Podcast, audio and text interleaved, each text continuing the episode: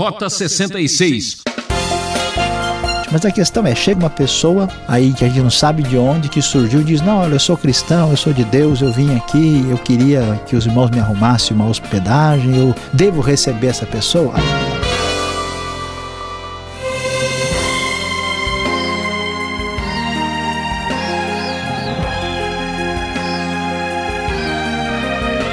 Pedimos licença para entrar em sua casa com mais um programa Rota 66, a trilha que conduz ao caminho da verdade e da vida.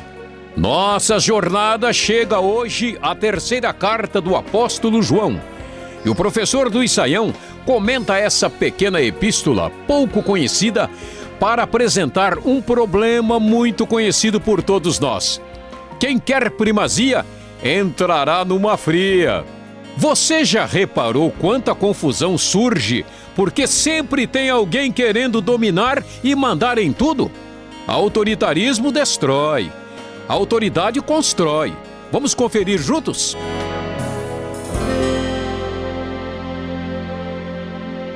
É, prezado ouvinte, nós chegamos aqui à última carta de João, João, o apóstolo do amor que exercia sua liderança espiritual na região da Ásia Menor, ali na cidade de Éfeso. Nós sabemos que o cristianismo do Novo Testamento havia crescido e se espalhado por diversas localidades da Ásia Menor e João aqui tem o papel de uma liderança especial para aquela região onde hoje fica a Turquia.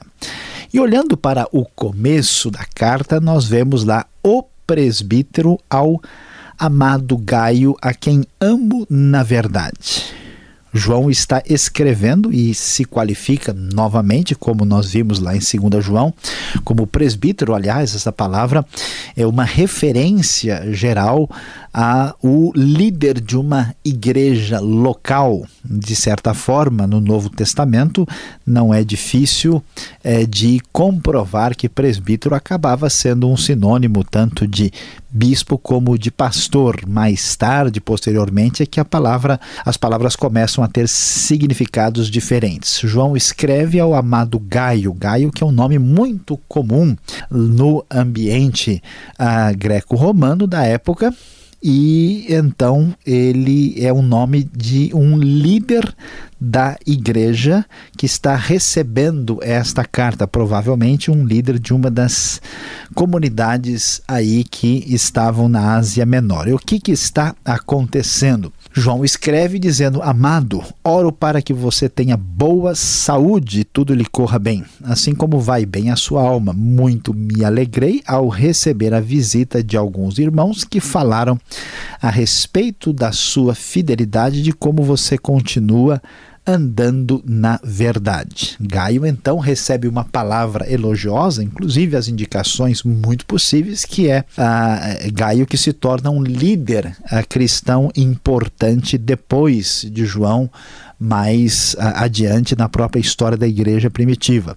João está muito contente e orando para que Gaio tenha saúde e está muito feliz por ter recebido visitas que têm confirmado a realidade de que Gaio permanece fiel, andando na verdade e João claramente vai expressar o seu sentimento, dizendo: Não tenho alegria maior do que ouvir que os meus filhos estão andando na verdade. Pois é, prezado ouvinte, veja só como isso é importante. Nós vivemos em dias um tanto quanto complicados, né? alguns estudiosos chamam os, a nossa época de uma época pós-moderna, onde a verdade acaba perdendo a referência, ela é muito fluida, ela é muito é, relativizada. Então, o que se imagina é que as pessoas simplesmente têm opiniões diferentes a respeito de um assunto sobre o qual ninguém nunca pode dizer nada com certeza. Pois é, nas coisas espirituais, não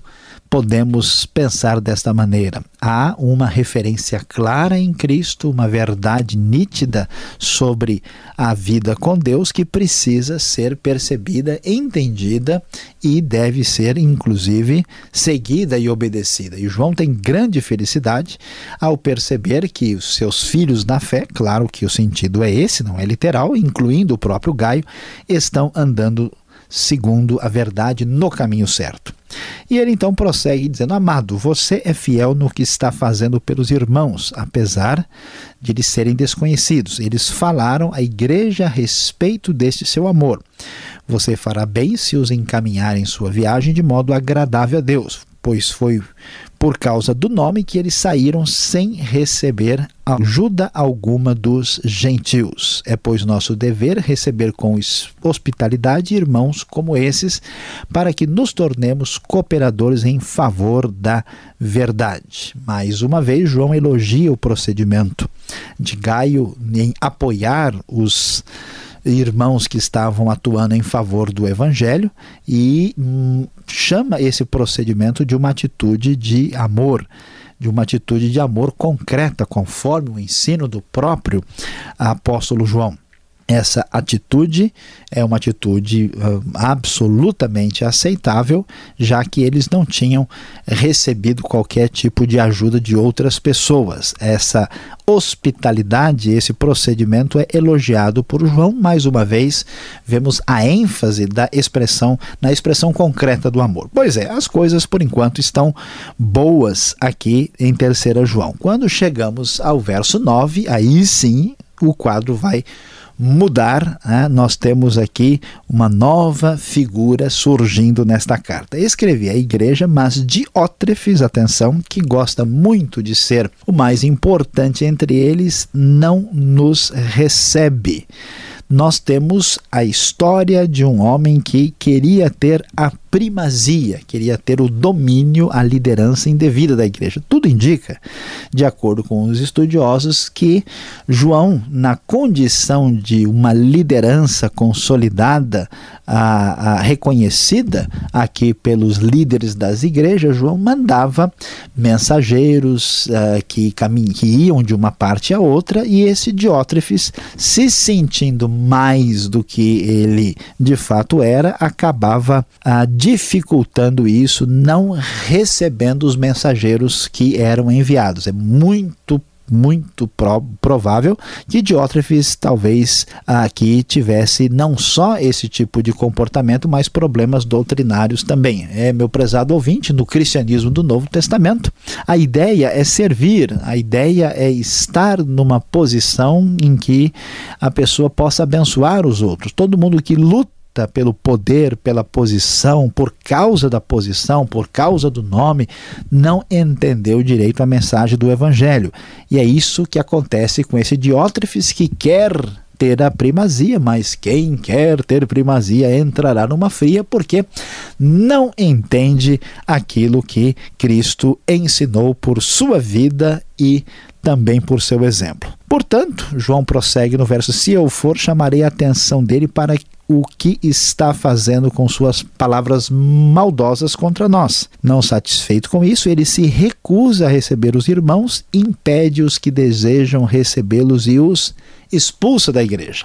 A situação chegou em tal complicação que nós vemos que Diótrefes chegou até mesmo a excluir da igreja esses mensageiros enviados por João. E o texto é claro, tudo isso apenas para ter a primazia. Meu prezado ouvinte, preste atenção. Infelizmente, nós temos tantas pessoas reclamando do comportamento de diversas igrejas e comunidades cristãs, e uma das razões porque até mesmo esta reclamação às vezes é legítima é que há pessoas que entendem que a igreja é um lugar de disputa de poder, de expressão de domínio de alguém que se sente acima dos outros. Nós não podemos entrar por esse caminho, porque este é o caminho do mundo, de acordo com o ensino do Novo Testamento. Ninguém deve imaginar a sua posição espiritual como uma espécie de expressão de poder,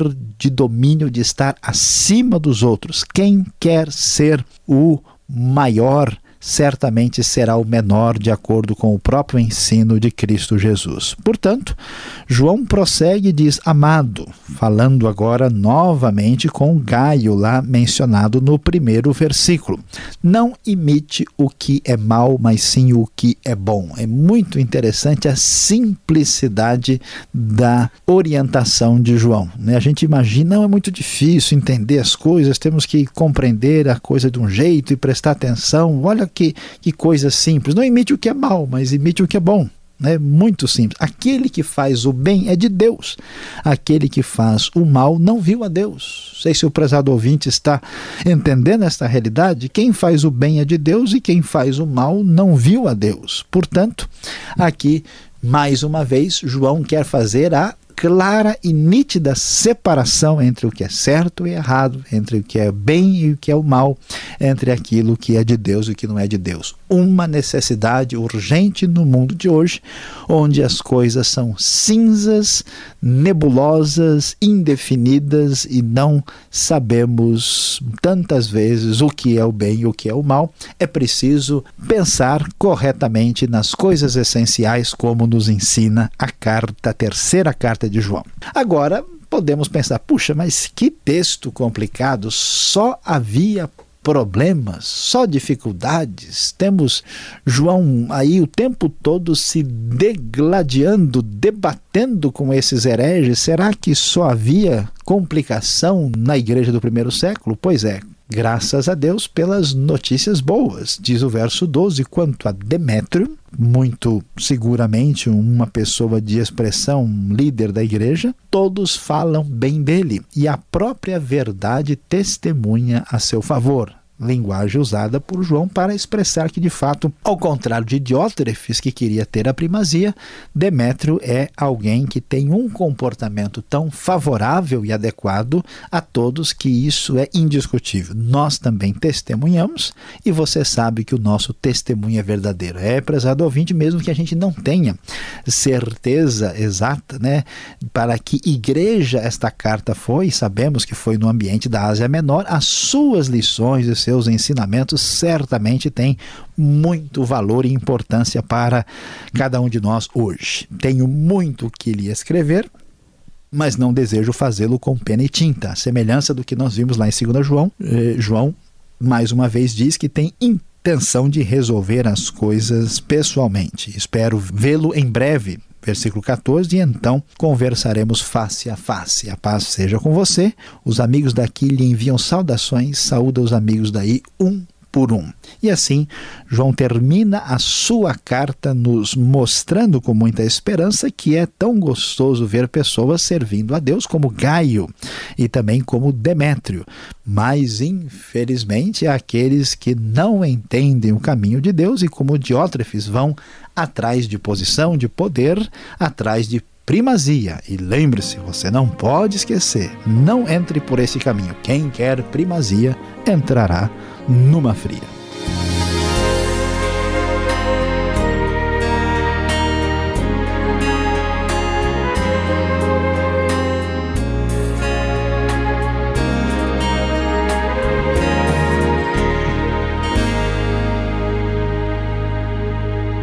Estamos apresentando Rota 66, o caminho para entender o ensino teológico dos 66 livros da Bíblia.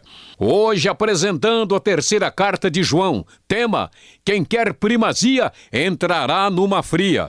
Rota 66 tem produção e apresentação de Luiz Saião e Alberto Veríssimo. Na locução, Beltrão.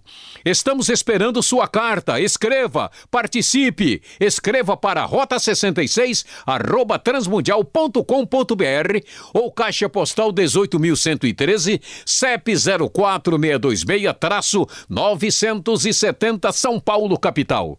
E voltamos com as perguntas e respostas.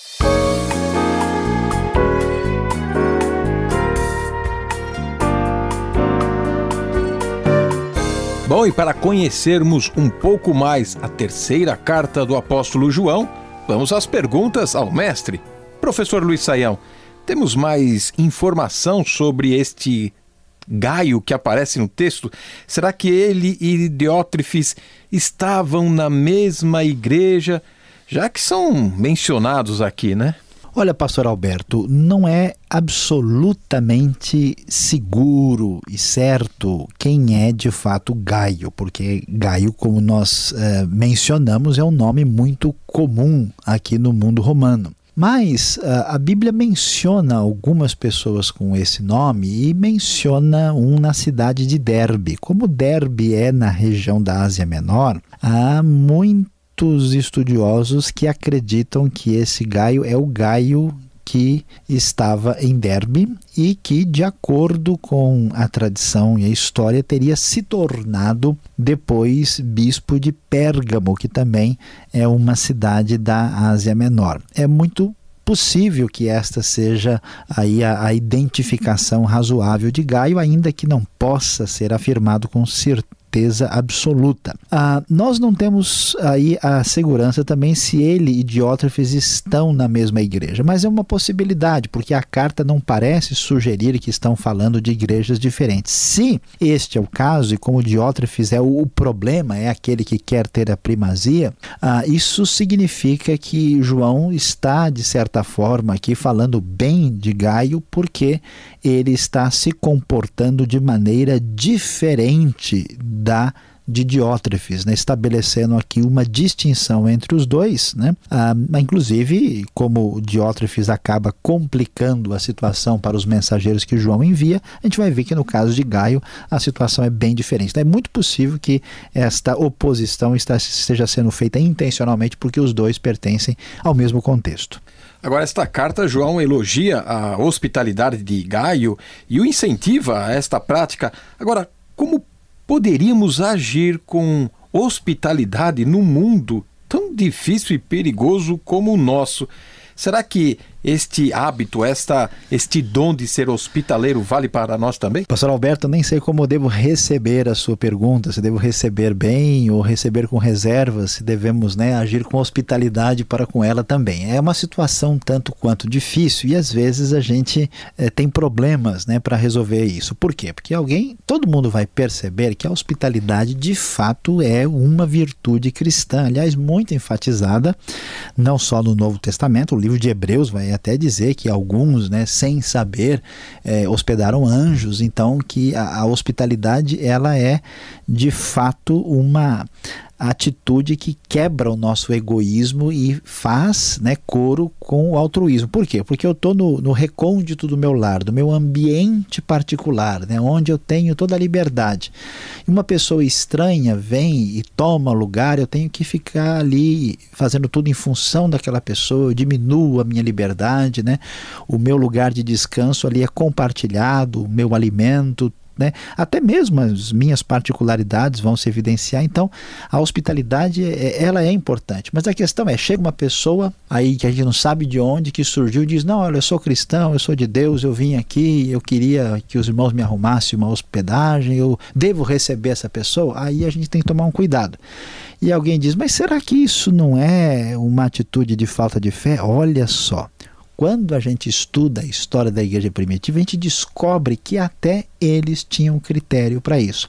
Existe uma obra muito interessante chamada o Didaquê, que foi escrita um pouquinho depois, 40 anos depois dessa da, da, da, literatura de João, e ela diz: ó, se alguém vem na sua casa e se afirma, afirma ser obreiro de Deus, profeta, se essa pessoa ficar lá e resolver é, a, aposentar lá, ó, fique sabendo que esse sujeito é folgado, ele não, não é de Deus, não.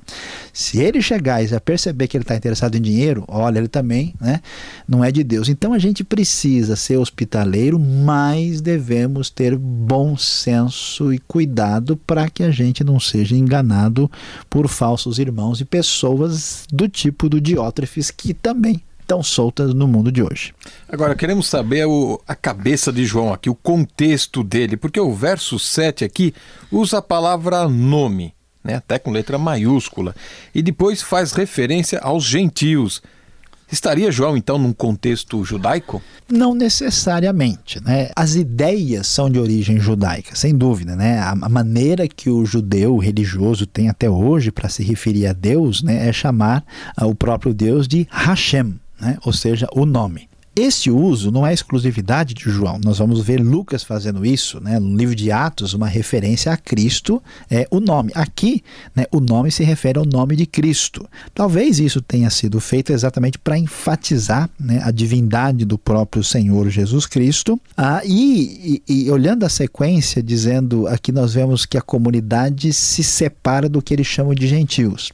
É possível que ah, neste momento da história a igreja já tivesse aquela ideia de que ela é uma comunidade especial separada por Deus e, portanto, fizesse já associações que a gente vai encontrar em Pedro, por exemplo, né? associações semelhantes ao que era feito com Israel no Antigo Testamento. Né? Num certo sentido, não absoluto, muitos estudiosos da Bíblia vão chamar até a igreja de um Israel de Deus, ainda que isso seja discutível teologicamente, dependendo da posição da pessoa, tem muito desdobramento aqui.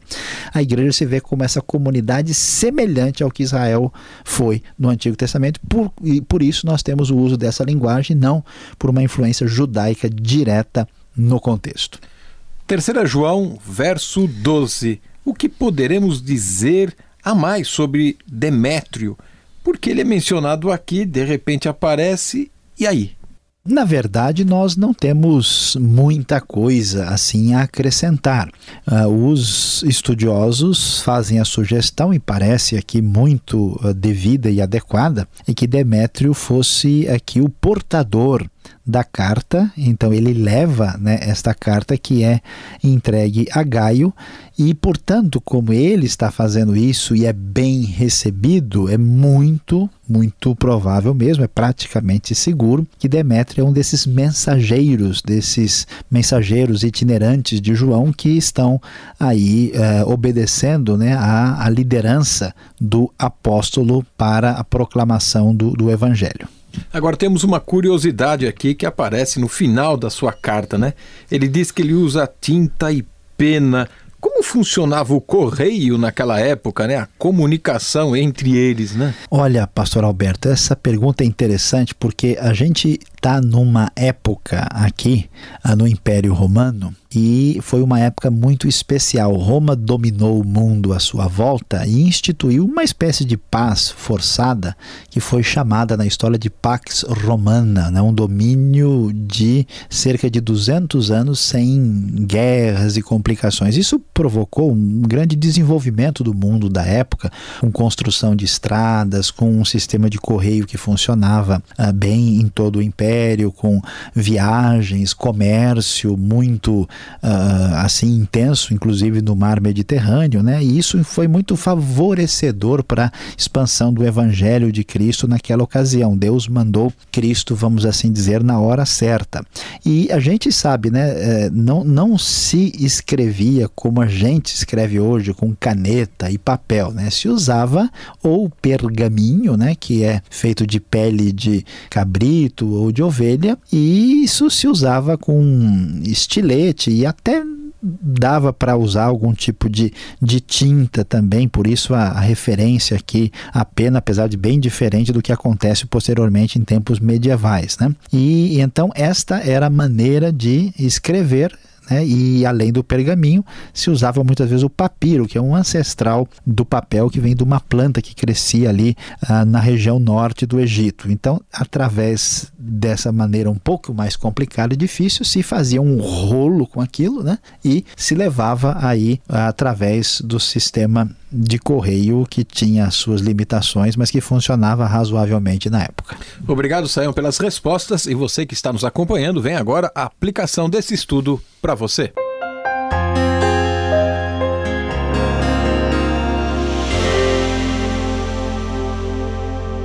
Hoje no Rota 66 nós estudamos terceira João, sim, a última carta do apóstolo do amor. É, prezado ouvinte, nós falamos e você prestou atenção que quem quer primazia entrará numa fria. É verdade, quanta coisa complicada, quanta coisa fora de lugar acontece porque algumas pessoas perdem a referência e querem ter o domínio da situação. Aqui João está escrevendo diretamente contra essa postura, mostrando como isso prejudica tanto o evangelho de Cristo e nós precisamos dar um basta nesse tipo de atitude. A grande verdade, a grande aplicação é que quem deseja apenas poder e posição precisa mudar de direção, pois permitiu que o mal enganasse o seu coração.